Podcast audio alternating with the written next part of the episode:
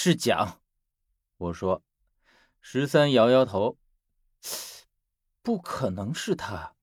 如果真是他干的，这样的年龄，你还真以为他是妖怪啊？我在心里暗自嘀咕：薛和蒋在我看来和妖怪其实也并没有什么两样，只是我并没有说出来，因为这话在十三听来，他绝对会以为这是我对他的调侃。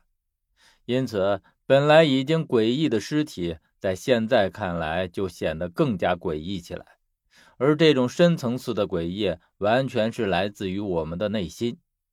十三看着尸体，好一阵都没有说话，良久才转头对我说：“阿远，你试试再在他的脸上盖一个印章。”我看一眼十三，以确认这并不是他的玩笑话，因为他说这句话，在我听来多少有些玩笑的味道。可是十三却是一本正经的。虽然语气上听起来有些玩笑的味道，但我能够感觉到他是在说真的。于是，我将手中的玉印放到嘴边，哈了哈气，然后一印章就盖在了尸体的脸上。我不敢太用力，因为尸体几乎已经腐烂了，生怕一个不小心就把它给弄散架了。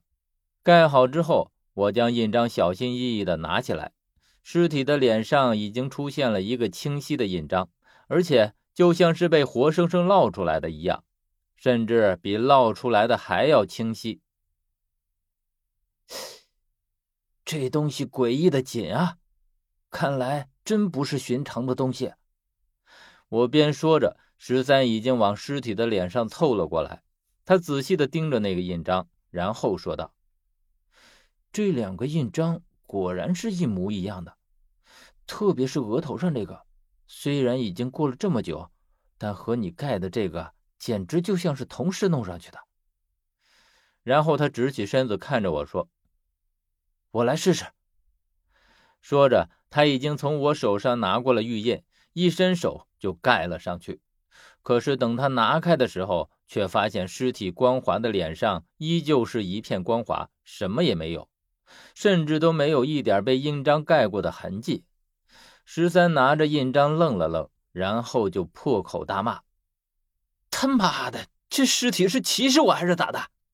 何言，你再盖一个看看。”这情景的确更加古怪了起来，而且更古怪的还是这枚玉印，我就知道它不是平常的东西。于是我拿着玉印，再次在尸体的脸上盖下去，拿起来。上面依旧是一个清晰的印章，就像之前的那两个一样。十三见了，心里更不平衡了。他一把拿过玉印，再次戳在尸体的脸上，依旧什么也没有。这回他急了：“他奶奶的，这尸体还真是不待见我了！”我知道十三是有嘴无心，于是也不和他较真儿，只是说道：“呃，可能……”这玉印是在我手里久了，或许你拿一阵子也就可以了。可是十三却摇摇头，不，也许我拿一辈子也盖不出来，不就是一个印章吗？我还不稀罕了我。十三这话说起来就像个孩子一样，让我觉得他很可笑，但这时候笑出来，估计他会和我急，于是我强忍着。可是十三却猛地拍在我背上，我好不容易克制住的笑声，最后还是十分大声的笑了出来。在我笑出声来的时候，我看见十三几乎是彻底石化的看着我，我想不到他会是这个反应，于是更加忍不住的笑出来。可是十三却直指我的身后，脸上抽搐良久，终于说出话来：“何何何源，如果我是你。”就不会这么高兴。然后我看到他拔腿就往后退，我这才回头看身后。这不看还好，一转头就和一张脸面面相觑的对着。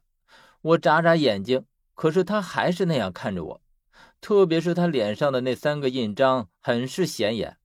我这才反应过来，这不就是躺在地上的腐尸吗？怎么一下子就活了？我几乎是一下子往后跳了出去，十三在一旁说风凉话：“我还以为他醒过来，你才笑成这样呢。”我白了他一眼，怪不得十三刚刚的样子像是见了鬼一样。不过他当时的确就是见了鬼，这尸体分明和鬼也没有什么区别了。我缓了一口气，尸体站在原地，但是显得很笨拙，和一般的起尸也没有什么区别。我闻闻自己身上，难道是因为死神香的缘故？可是想想又觉得不对。如果真是因为死神香，他早就应该醒过来了才对，不会到这个时候。而不是死神香的话。那么就只有他脸上的印章了。我说：“这印章不会是把他给盖活了吧？”十三惊讶的看我一眼：“阿远，你什么时候变得这么笨了？他不是这样起誓的，难道是因为听了你的深情召唤吗？”